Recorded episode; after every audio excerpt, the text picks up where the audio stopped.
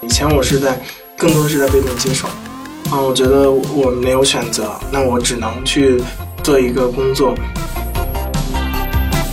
在北京这样一个竞争很激烈的城市嘛，然后你经历了大厂残酷的内卷啊，或者九九六啊这种环境，然后让你觉得身心俱疲，但是你又不知道在那里的理由是什么。我们对于什么是纪录片，以及什么是自媒体，但是当时我跟陈磊的理解其实是不一样的。我来接受一下这个栏目的黑幕啊！哎呦，这个人。看起来就是在背稿，然后或者是他视线老是看着右边，那右边肯定有提词器啊。其实大家都是在一定程度上，大家都是普通人，但是呢，他又有他的不普通的一面。我们坚持的一点其实就两个字，就是真实。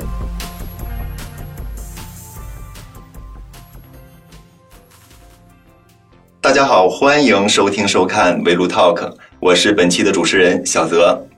去年刚刚过去。您是否已经把困扰和烦恼都抛给了去年，在新年的开端清晰勾勒了今年的工作生活蓝图呢？倘若没有，那么您一定不要错过这期节目。我们请来一位特别充满力量的大朋友，他创办的节目在全网拥有一千万喜爱聆听的粉丝，B 站称其为“灵魂手机师”。那么这位嘉宾就是梁子访谈录的创始人梁子，欢迎梁子来做客。大家好，我是梁子，目前在做一档自媒体栏目，叫《北京青年梁子访谈录》。然后在抖音、在 B 站等平台可能有机会会刷到。然后，呃，一个单机位的采访的一个自媒体账号，也感谢大家一如既往对我们栏目的支持。欢迎梁子老师来做客。呃，我们来简单聊一聊你。这回咱们把这个焦点聚焦在你的身上。我们呢也看了一下老师的。一些资料，老师呢是从中国海洋大学毕业的，后来呢在凤凰网咨询中心以及在字节跳动都有工作过，呃，后来呢又去了北影去进修摄影，所以的话呢，我们大家都对你毕业之后的这个择业经历非常感兴趣，能不能简单说一说？毕业之后其实就有过两次这个工作经历，第一次是在凤凰网做新闻做了三年。然后最后去了字节跳动，字节跳动做了三年，然后一八年的时候，字节跳动裸辞，然后去电影学院进修了半年摄影系，全职的。然后从那儿出来之后，一九年我就跟一个朋友，做了一个小的广告公司，但是因为最后这个特殊时期来了嘛，被迫就中断了，嗯，也没有上单了。然后就到了二零年年初的时候，跟陈磊。呃，一拍即合，觉得我们要做一个关于普通人的一个账号，所以就到现在。那么当时怎么考虑从大厂辞职的呢？这个问题我在这两年陆续对话了七百多位年轻人，其实呃很多人我觉得面临跟我当时是一样的困境，嗯，就是在北京这样一个竞争很激烈的城市嘛，然后你经历了大厂残酷的。内卷啊，或者九九六啊这种环境，然后让你觉得身心俱疲，但是你又不知道在那里的理由是什么。你也经历了五六年，然后你学到了所谓的很多东西，但你不知道梦想在哪里，你不知道你存在的意义是什么。所以，终于有一天，你觉得啊，已经厌倦那个生活了，赚钱嘛，说实话，到手也没有多少，就想跟以前的生活做切割，然后对未来是做什么，其实是一头雾水的。有一天终于下定决心，就辞了就辞了，就是 天也没塌下来，没塌下来。那时候的话呢，还好就是说，呃，作为北漂，你没有飘走，反而呢就是留在了北京。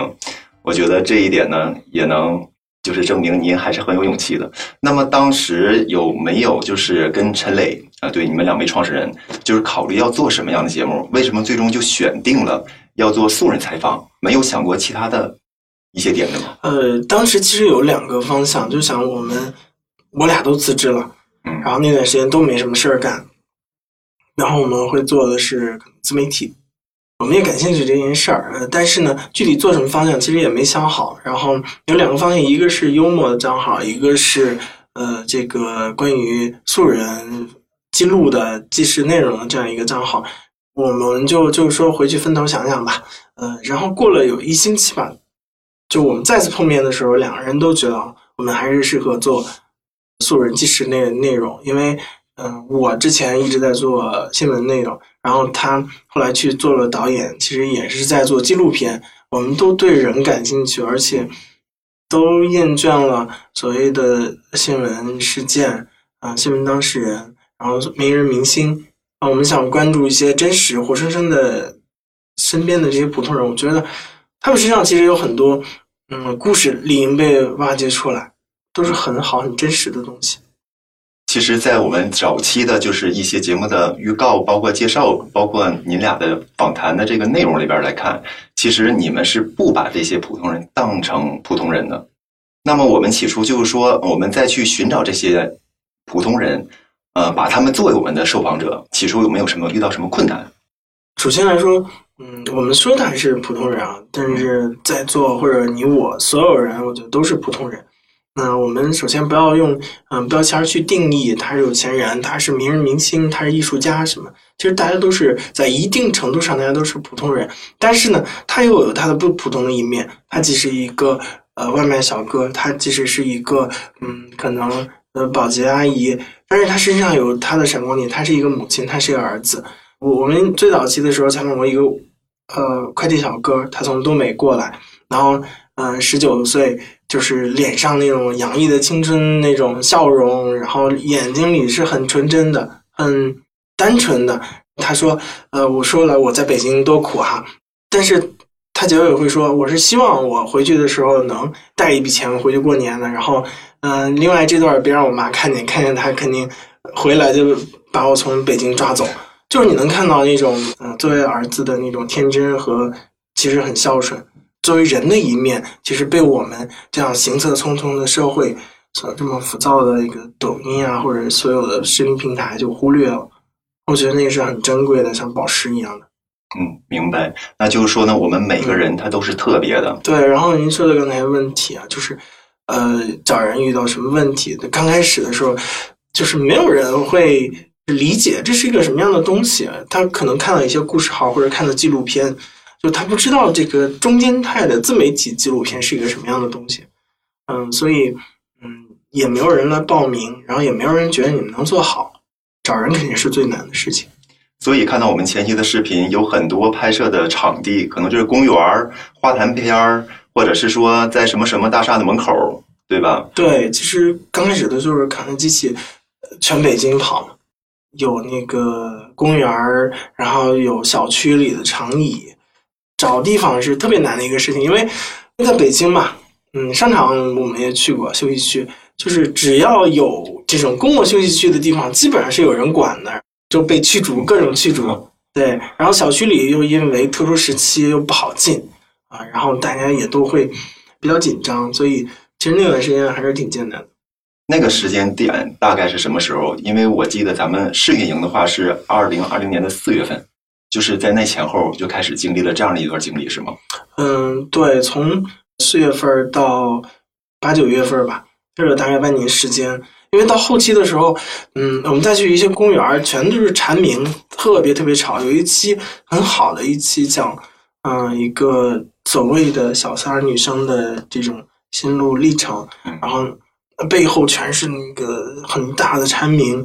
差点就是毁掉了那一期。后来我觉得我们还是要找一个室内的环境啊。对，那那期播出来了吗？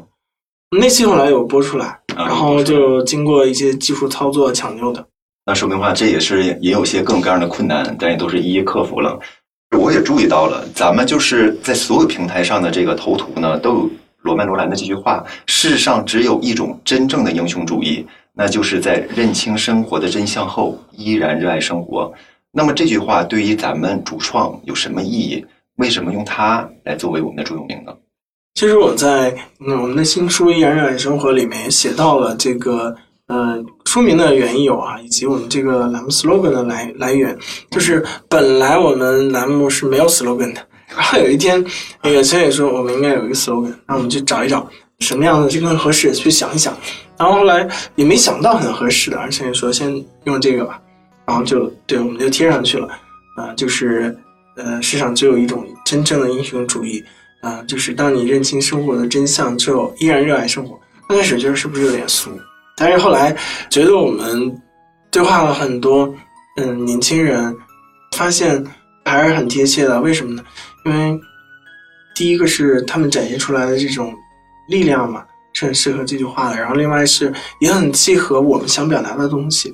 就是我们在这人身上看到了他经历了不同的人生困境，但是呢。嗯，在经历这些困境的时候，每个人其实内心的心底里还是有一束小火苗的，啊，那个小火苗就是对未来的希望。我们找到那个东西，我们希望能把它传递下去，让更多的人看到，鼓励更多的人。所以我们就觉得，哎，这个 slogan 还是很契合我们想要表达的东西的。的确，就是现在这个 slogan 的话，大家一搜“依然热爱生活”哈，直接跳出来就是两个访谈录。对，可想而知，它和咱们呢已经紧紧的连接在了一起。那么刚才您也说了，就是您跟陈磊老师呢，你俩就一直沟通的很好。对，一起想 slogan 呢，一起来创业。那你俩有没有意见就是分歧的时候？有的话呢，怎么来解决的呢？我们俩沟通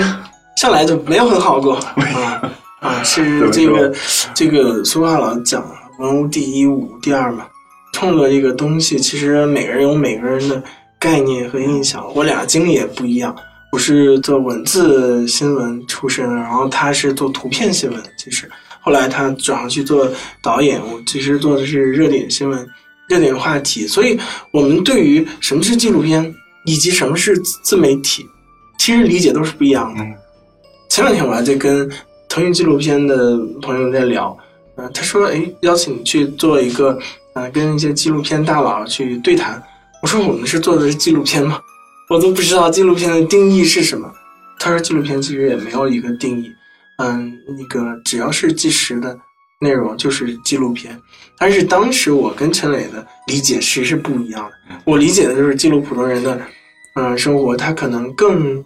粗糙一些，或者是觉得是粗糙更平时一些的，对。但是他可能会，嗯，觉得他应该有一些形式感的东西，或者更传统的纪录片像的理解方式哈。就是他可能会更，嗯，抽象，或者是更希望它是一个所谓的完整的作品。对，其实像这种啊分歧，嗯，一直是存在的。但是，嗯，我觉得也也也也好的一点啊，就是它它会有这种碰撞，嗯嗯，渐渐的就磨练出来一个东西。你发现，就是可能你说的有一点道理，我说也有一点道理，放在一起。还是会彼此迁就包容，反正是为了节目的最终效果的话呢，也都会有一些让步，是吧？是的，就是一个，嗯，你会发现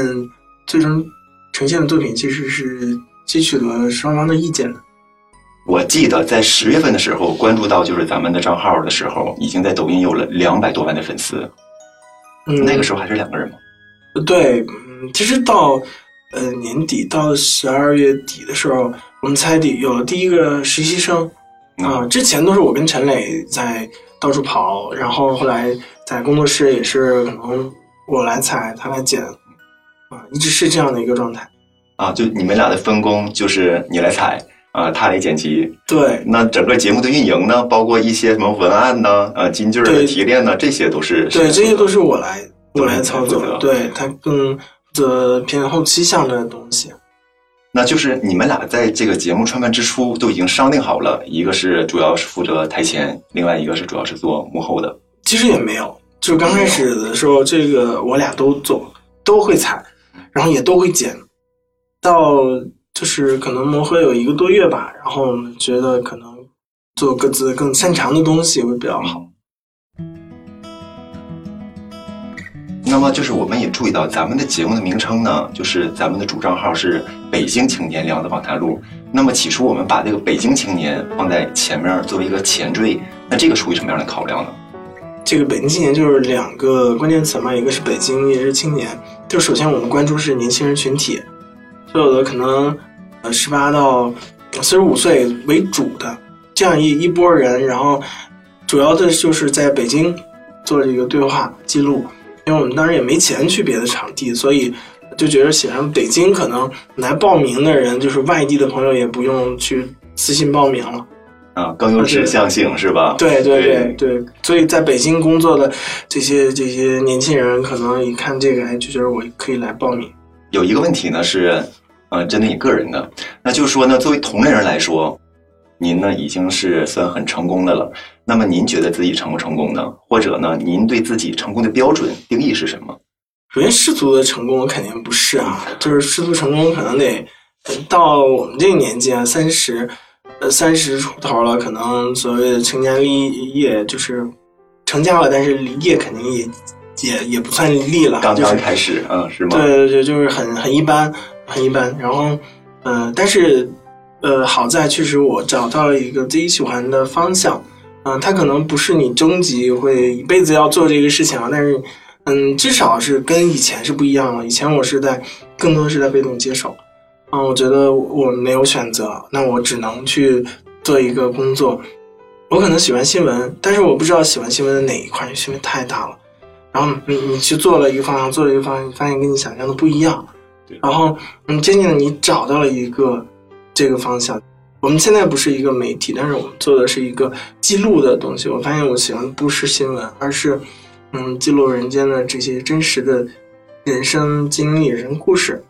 我觉得这个可能更接近于我想做的事情。对我是至少是渐渐的在接近那个东西。我觉得这个对我而言就是一个很一个小小的成功。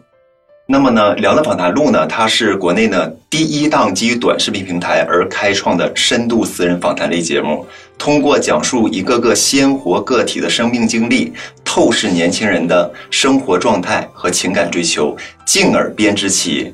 当代青年群体命运交叠的地图。那么我觉得呢，咱们这个定义给我们这个节目定的是非常非常的好。那这个一个定义是你们两位创始人怎么想出来的，并且怎么就把它作为主旨去不断去践行的呢？其实也没有，从来没有你做一个事情之前你就把它想的特别好，把它的未来规划的特别详细，三年五年规划没有这样的。其实也是在做着做着不断的修正我们的栏目形式，然后我们的这个剪辑形式、形式、采访方式，嗯，采访时长，然后包括这个栏目定位，其实在渐渐的优化，然后接近于我们理想的、想象的那个那个东西。那么就是当时开始做的时候，有没有想到咱们的节目会火到这个程度？嗯，首先，其实它也没有火到那个多少程度，我觉得还是我们还有很大的需要努力的空间。第二就是当时确实没有想象过，呃，我记得刚开始做的时候，就是前几期、前十几期吧，发出去后就是五百、三百的播放量，然后没什么人看，然后就是我们自己在点赞评论，然后假装呃游客在评论，嗯常规操作，对，然后当时就想着我们有呃五万粉丝或者十万粉丝，我们应该就能挣钱了。然后这件事儿就看到头了，没有什么概念说我们要做到几百万、上千万，没有这个概念。然后甚至当时都不知道 B 站也可以做，不知道很多平台也可以做。对，就是这样，嗯，慢慢的在在在提升。因为你发现到十万的时候也没挣钱，到一百万的时候也没挣钱，然后到两百万的时候还没挣钱，是但是你心里也慌哈、但是中国人老是讲那话嘛，来都来了，是吧？你做都做了，你就接着做呗，就没有选择，然后你就十万、二十万，然后两百万，只能这么做，然后就一步步坚持下来。那么就经过咱们节目呢，就是这种现象级的这个大火之后呢，我们也注意到了有很多其他的相似的节目不断的涌现出来，但是呢，他们目前都没有做到咱们节目这样的一个量级。那所以的话呢，大家可能会对我们聊的访谈录的这个流量密码也特别感兴趣。那能就是简单说说为什么就是我们的节目呢，就是这么的珍贵，到底有什么点能够打动观众呢？呃，首先有有一些账号或者是有一些这个呃自媒体也会参与到这个这个形式来去记录普通人生活，我觉得都是很好的。嗯、其实也不分嗯谁做的好，谁做的不好。我觉得他你你只要去做这件事情，它就有意义的。可能这些人二十年、三十年之后，嗯，对他们个人来说就是一个很有意义的一个影像记录。然后对于这个时代来说，他就记录这样一些群体。啊，我觉得首先这个是是都是很有意义的，但是我觉得我们坚持的一点其实就两个字，就是真实。就是真实，对，那种真实可能是我们自己理解的或者自己定义的那种真实，它是可能不伤害这个个体的情况下，尽可能去保留他的呃对这个社会的理解，他自己的一个独特的视角，有这样一个真实。那我们这些受访者，他就这么的信任我们这个节目，然后敢在我们节目上就把自己多年来的郁结或者是心里的一些私事儿就给公开了。大家对这些受访者起初还是有一点点的这个自己的那个想法，会不会是托儿？会不会是有什么其他的一些隐情？剧本？哎，对，是对。其实的话，经过咱们这个将近两年时间这个运营，一年半多的运营，其实不存在这种情况的。那在这里面，不妨就跟大家讲一讲，就是咱们受访者他们的一些信任的，给予咱们鼓励的这些小的故事，可以就是展现一下今天你带来的这些。可以可以，其实，呃，是这样，就是很多人会在后台私信我们，或者在评论区说：“哎呦，这个人看起来就是在背稿，然后或者是他视线老是看右边，那右边肯定有提词器啊。”嗯，其实我我也在很多时候栏目里边去说过，但是我们也没有去很正式的澄清。哎，我们绝对没有拖，其实我觉得也不太需要，因为很简单，就是我们这两年对话了七百多位各行各业的年轻人，但凡他们是拖或者自己背 稿子，对，肯定在各个平台就有晒出来了，就对。没有不透风的墙，而且，嗯，我们有很多受访者是，就是他内容不太符合预期，其实没有播出来。是，嗯，有些人肯定，对啊，没有播，他可能就是不甘心。哎呀，嗯，那就是被搞的，我来接受一下这个栏目的黑幕啊。其实，对，发现其实没有，对，因为它都是一个真实的表达，就是他们来之前我没有跟做沟通，像你坐在这里就是袒露心扉，然后我也给你提供一个专业的、非常职业的一个。态度和能力，我一定做到我应该做的事情。对，就是互相的一个信任。当然，今天我们拿来的这个两个箱子啊，就叫这个灵魂碎片。灵魂碎片。对，这个是什么呢？是呃，我们嗯每位受访者，就是已经播出的受访者寄过来一件东西。这件东西就是跟他的讲述、跟他的经历是。很有关系的，他有可能他是他并不是价值很高的，寄过来一个金项链什么倒不是，但是我觉得是对每个人来说都很有意义的一个一个东西啊。随便拿几件啊，像这个大橙子跟前女友一块儿做的花，呃，其实他这个不叫前女友啊，叫前妻了。前妻，嗯，对，就是当时还是女友的时候的。他是天津人，嗯。然后他娶了一个巴基斯坦的媳妇儿，啊，就是专门从天津飞过去巴基斯坦，还是一个战乱地区，他那个城市是就处于战争状态的，然后呃特别历尽艰辛吧，就反正把那媳妇儿娶回来了，然后后来还有。呃，对，巴基斯坦人，巴基斯坦人，对，语言都不通的那种，嗯，但是，呃，后来他呃也生了一个很漂亮的、很好的一个女儿，啊，但是后期因为双方确实那个文化差异比较大，然后双方又选择了分手，但是这个是他们当时在见证爱情的时候的三朵小花，这个在我们栏目有播出，大家去可以去看那一期，巴基斯坦。见证爱情的信物，呃，自己呢就是留给了两个老师。对，然后这一个是出院证明诊断证明书啊，这个是华小磊，他有两个，一个是出院诊断证明书，一个是一个手把件儿。华小磊是。他的故事也非常特别啊，他是我们很少有的一期播放时长，他应该是二十七分钟，我们很少有半小时的，对，特别为他加了一下。然后他他的经历也很特殊，他身高不到一米六，然后他娶了一个一米七三的一个女生，嗯，在对方十八岁，他二十二岁的时候，经历一个非常浪漫，嗯的一个逃婚私奔的经历。然后最后呢，这个爱情经没有经得起现实的重击，可以说，然后在他们去了大城市之后，然后受到了冲击，然后那个爱情也给他带来一个反反复复啊，给他带来一个很深的伤害。嗯，最后他选择了，也是选择了离开啊，但是他现在在北京做一个面点师，他现在已经三十四岁了，所以。嗯，在来北京之后，他突然，当然他自己住嘛，住宿舍，他突然发现自己得了癌症，但是就是好的好消息是他没有，那还是比较早期的，比较早期，比较早期的，呃，所以这个切除了，嗯，然后当时就是他自己去医院，也不敢让父母知道，也怕他们担心，然后自己孩子现在嗯、呃十来岁了，嗯然后又上有老下有小，压力非常大。他讲了那样一个故事啊，然后这个手把件儿，他又说来北京时候，呃，在北京会贴身携带的一个手把件儿，大家可以看到一个竹子的一个，怎么说吧，能能感受到他们对我们的这个栏目的信任。对，再看一下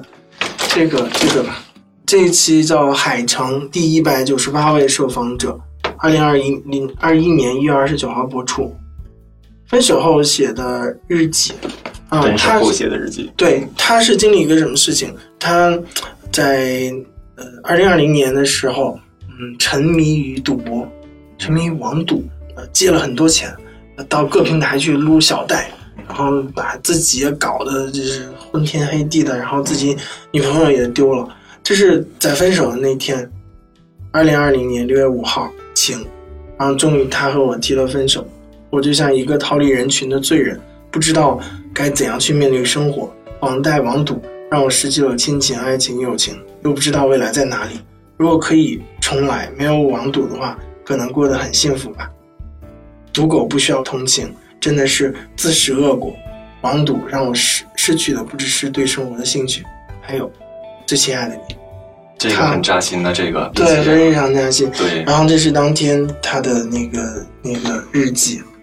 那这个那这位受访者，咱们有没有后期再跟他联络？他现在什么状况呢？对他现在是一位滴滴司机，就是回到了靠自己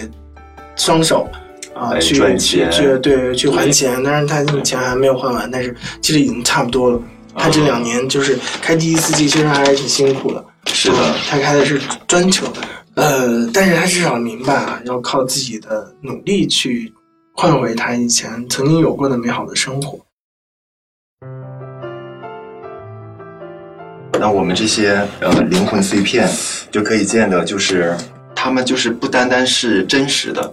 而且它是有锐度的，呃，有温度的，它也是有力量的。其实也能感觉到，我们节目的每一期都像手术刀一样，是切准社会上的一个普遍存在这种社会问题或者是社会事件。所以的话呢，就是它所引发，就是我们广大网友的那个思考，它是有深度的，它也是有共鸣的。我想这个可能也是我们聊的访谈录啊、至今这么成功的一个原因吧。就是我们觉得，嗯，我们要记录一个人的经历啊，这每一个人都是一本书，都可以说很多很多，可能几天几夜都说不完他的经历。但是我们就一个小时要跟他去做这样对话，就是找到一个小的切口，切进去，然后看到那个他内心里那个繁茂的森林，这个森林里我们能看到看到自己的影子，所以。你看这个碎片，它其实是我们栏目的一个具象化。是，那个栏目可能是十几分钟去讲一个人的一个小段的故事，但这个碎片就是讲了他经历的某一天某一件小事儿，但是你能看得到，是啊，他的在当下经历了那种事情的心境。嗯，我有个小小的建议，就是咱们呢把这些灵魂碎片呢好好的保管好。日后呢，一旦有机会的话呢，我们可以办个展览。当然呢，要经过就是我们当事人也就受访者的呃认可的情况下，咱们呢可以办一个文艺的展览，就是咱们聊的访谈录《灵魂碎片》这样的一个展览。是的，其实我们在收集这些呃碎片的时候，其实也跟我们的受访者做了沟通，就是我们以后希望有机会会做一个，啊、会跟艺术家合作，或者是做一个什么样的一个一个展览。刚刚呢，就是我们提到了，就是说咱们在整个的采访过程中呢，包括节目之后，咱们都会很尊重我们的受访者他的意愿。那么有没有那种情况，就是我们这个节目推出之后了，或者是这一期，然后呢，它的反响特别好，特别火爆，然后有没有受访者要求咱们把节目给下架呢？由于种种原因，其实挺多的，挺多的对，其实我们 B 站经常会有那种情况，就是私信我们，然后或者第二天的评论区全部都是，哎，前一天的我没看完，怎么就删了？或者说我这个刚看一半的没了啊。其实很多时候是我们受访者要求这个各种原因，嗯，虽然我们跟他签了这个肖像权授权协议啊，但是他会觉得，嗯，哎呀，我家人看到了不太好，然后这个我我我很焦虑，然后或者是我领导看到了，公司看到了，嗯。嗯、就是要求下调，哎，我们就会多方考虑，如果这件事情真的是。嗯，能感到实实在在的对他生生活产生了一个现实的影响，这些是他之前虽然信任的就是没问题，不，嗯，然后但是他真的感受到那个时候他有点焦虑了，那我们就其实还会给他下掉的。啊，因为做这个事情本来是好好事，事对，对，希望给他一个记录，然后给很多人一些思考，但是实在是不希望他因为这件事受到情产影响。产生一个现实的影响。就是的确是有这种情况，呃，它是出现的。有没有就是想象过，就是咱们《梁的访谈录》目前是这样的一种节目形态，日后呢，会不会就是在节目它的风格上会有一些其他的变化？有没有说，或者是有没有想就是做其他的类型的节目？嗯，这肯定有想啊，别管是我们现在是只是一个单机位的，像一个记录的一个一个内容，嗯，我们有可能变成呃多机位的，或者是双人的对话的，或者多人对话的一个一个东西啊。当然，那个可能跟现在节目形态不一样了。也嗯，现在我们也增加了这个计时的内容，加了一些生活场景的记录啊，类似。嗯，就是有些外拍了，相当于。是的，就是到后期的时候，我们嗯、呃有这个资金能力啊，然后有一些人员啊，然后我们就可以会尝试其他形式。那最近呢，我们也观察到了，就是您呢作为青年嘉宾与白岩松老师在开场白里边进行了对话，那这是一段什么样的经历呢？白岩松老师之前做过对白嘛，然后现在他开启了一档新的栏目叫开场白，也是他是希望嗯、呃做一档跟年轻人对话的这个一一个栏目啊，主要是面向一些大学生。那现在搞的一个项目就是嗯走进那些呃非双非的院校，一些二本啊、三本啊，去跟他们做一些呃聊天沟通。我觉得这个主题其实很好的。这个栏目组是通过抖音这边邀请我们，就抖音官方里面，然后我觉得哎是一个不错的机会啊，就就去参加了这个节目。那么在节目中的话呢，我也注意到了，就您呢，就是刚好呢也提到了，呃，咱们整个栏目，呃，就是今年推出的第一本书，也就是《依然热爱生活》，啊、那就是我们身边的这一本。那么能简单的说一说做这本书的初衷？这本书现在里边记录了二十位我们嗯这个刚刚业去年非常热的一些受访者啊，他们播放量都是上千万，甚至有人全网播放将近一个亿的。然后我们一直觉得，就是短视频平台，你能看到的东西，可能很对很多人来说就是过眼云烟。嗯，你可能看到之后会有这个想法，会有这个感悟，但是过后你就把它忘记了。所以我们希望能有一个，呃，记录在呃书上的一个文字的形式去记录它，然后放到你的书架上，它是也可以收藏的。让你当下看到每一个人的经历，然后你受到了触动。等过了半年、一年，你再拿起这本书的时候，你会有同样的感悟，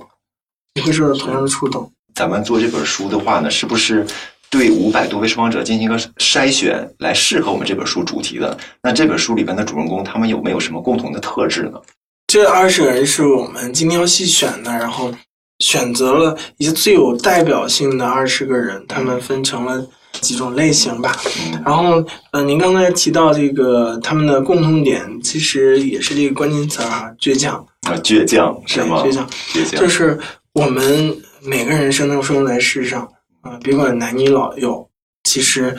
都不容易，没有人生活很容易。可能有的人看起来是你，你觉得哎，我有钱了是不是会幸福？或者是我我如果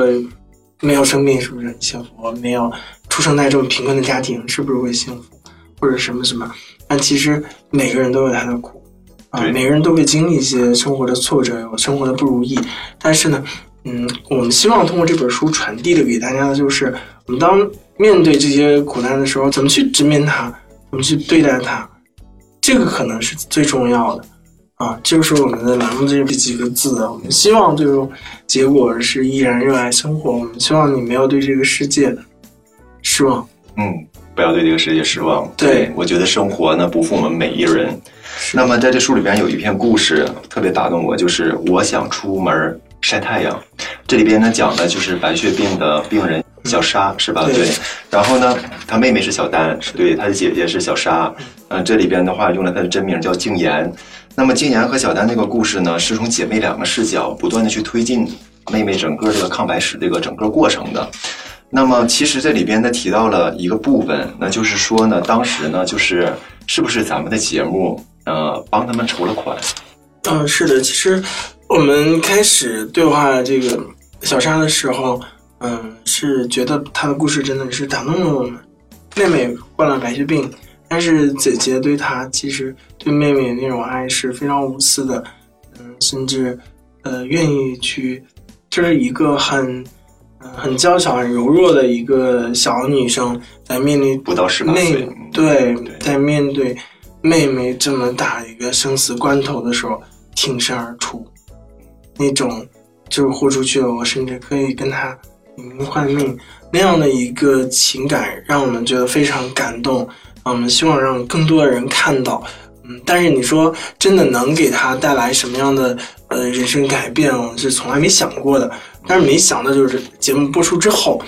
在栏目底下艾特他了嘛，嗯然后很多人就去他的主页，然后去给他捐款，嗯，然后对，嗯甚至加就是私信他什么联系方式，然后一晚上给他筹集了四十多万的医药费。听到这个消息的时候，我还在重庆出差，啊、当时我就觉得特别的感动，我觉得哎，我们做的事情是有意义的。然后我们也为我们的呃网友、嗯我们的粉丝们所感动，因为他们真的是很有爱的。